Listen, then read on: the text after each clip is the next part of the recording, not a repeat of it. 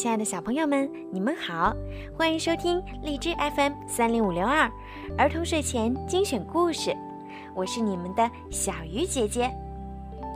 今天呀是九月二十三号，是临安市屋前大风车幼儿园大一班的吕若曦小朋友的生日，你的爸爸妈妈为你点播了你最喜欢的故事，爸爸妈妈祝你生日快乐！健康成长，小鱼姐姐也要祝若曦小朋友每天都开开心心、快快乐乐、健健康康。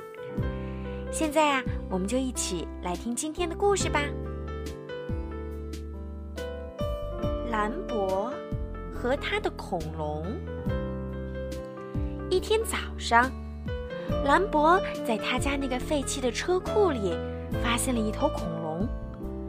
他马上去告诉了他的爸爸。爸，我们家的车库里有一头恐龙。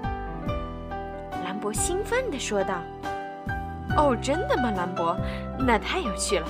你快去外面玩吧，我正忙着呢。”说完，爸爸继续看他的报纸。兰博怀疑，车库里有一头恐龙已经有一段时间了。几周前，兰博到车库里找东西时，在他们家野营时用的那个大袋子里，发现了一个破损的足球和一个很大的蛋。一开始，兰博认为这个蛋也是一个破损的足球，但它的外形很奇怪，不但比普通的足球长，而且摸起来很硬，看上去也很光滑。根本不像一个足球。兰博又仔细地观察了一下，发现上面也没有充气的气嘴儿。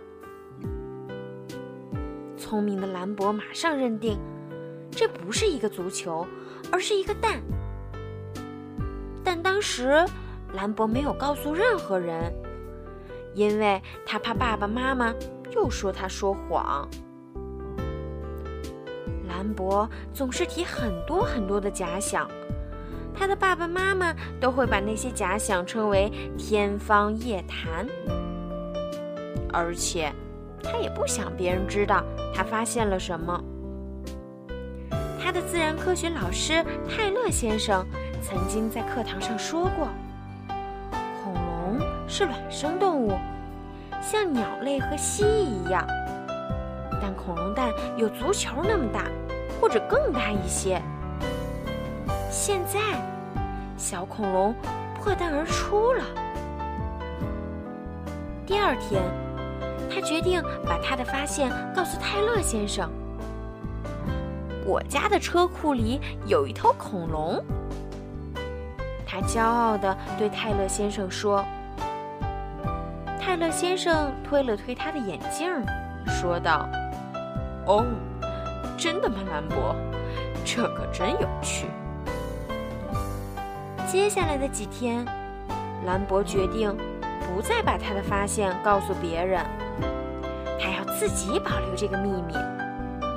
他开始给恐龙喂食，一开始是给它喝牛奶，后来就喂狗食。然而，当兰博拿狗食去喂恐龙的时候，他们家的牧羊犬愤怒地吠叫起来。别担心，我只是拿一点儿去给车库里的恐龙吃，它每天都在长大，很快就能和你玩了。兰博安慰狗说，但狗不相信。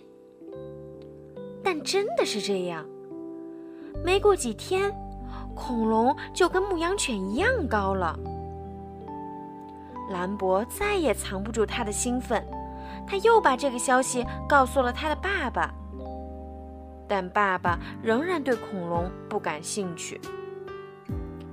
兰博决定再跟泰勒先生说：“我家车库里的恐龙每天都在长大。”兰博在课堂上大喊道。泰勒先生转过身，严肃地看着兰博。好了，兰博，如果你家的车库里真的有一头恐龙，你为什么不带它出去散步？你为什么不把它带到学校来给大家瞧瞧？他推了推他的眼镜，看了看其他的学生，说：“难道你们不认为兰博应该明天把他的宠物带来给我们瞧瞧吗？”说完，他笑了，学生们也跟着大笑起来。第二天，兰博决定把恐龙带到学校去。他把狗链子拴在恐龙的脖子上。把它拉出了车库，恐龙很听话，乖乖地跟着兰博走出家门，来到街上。然而，人们看到恐龙，立刻惊叫着四散逃走。这让兰博很困惑，因为他的恐龙并没有伤害任何人呀。很快，兰博牵着恐龙走进了学校。看到这一幕。每个人都大声尖叫起来。泰勒先生恐惧地看着他，哦，不是恐惧地看着恐龙。兰博非常困惑。先生，是你叫我把恐龙带到学校来的。兰博说道。不到十分钟，学校里只剩下兰博和他的恐龙了，而校外一片喧嚣。兰博可以听到警车的鸣笛声，人们的尖叫声，还有几架直升机在他头顶上盘旋。他从教室的窗口望出去，朝电视台的摄像机招了招手。兰博不明白，人们为什么这么害怕恐龙。他觉得他的恐龙非常友善。喂喂喂，兰博。一个警察在学校门口用喇叭喊道：“你能听到我说话吗？你还好吗？”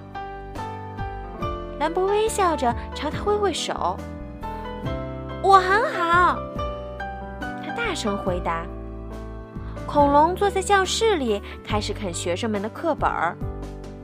兰博可以看出他已经很烦了，他就牵起恐龙走出教室。来到了操场上，拥堵在学校门口的人马上尖叫、哭喊起来，同时几百部相机的闪光灯刷刷的亮了。一个全副武装的警察冲进来抓住兰博，同时一张巨网从天而降，罩住了恐龙。随后，一群科学家把恐龙抬上一辆大卡车，迅速离开了。等等！兰博大喊道：“你们把我的恐龙带到哪儿去？”他们把它带到动物园去，在那里它比较安全。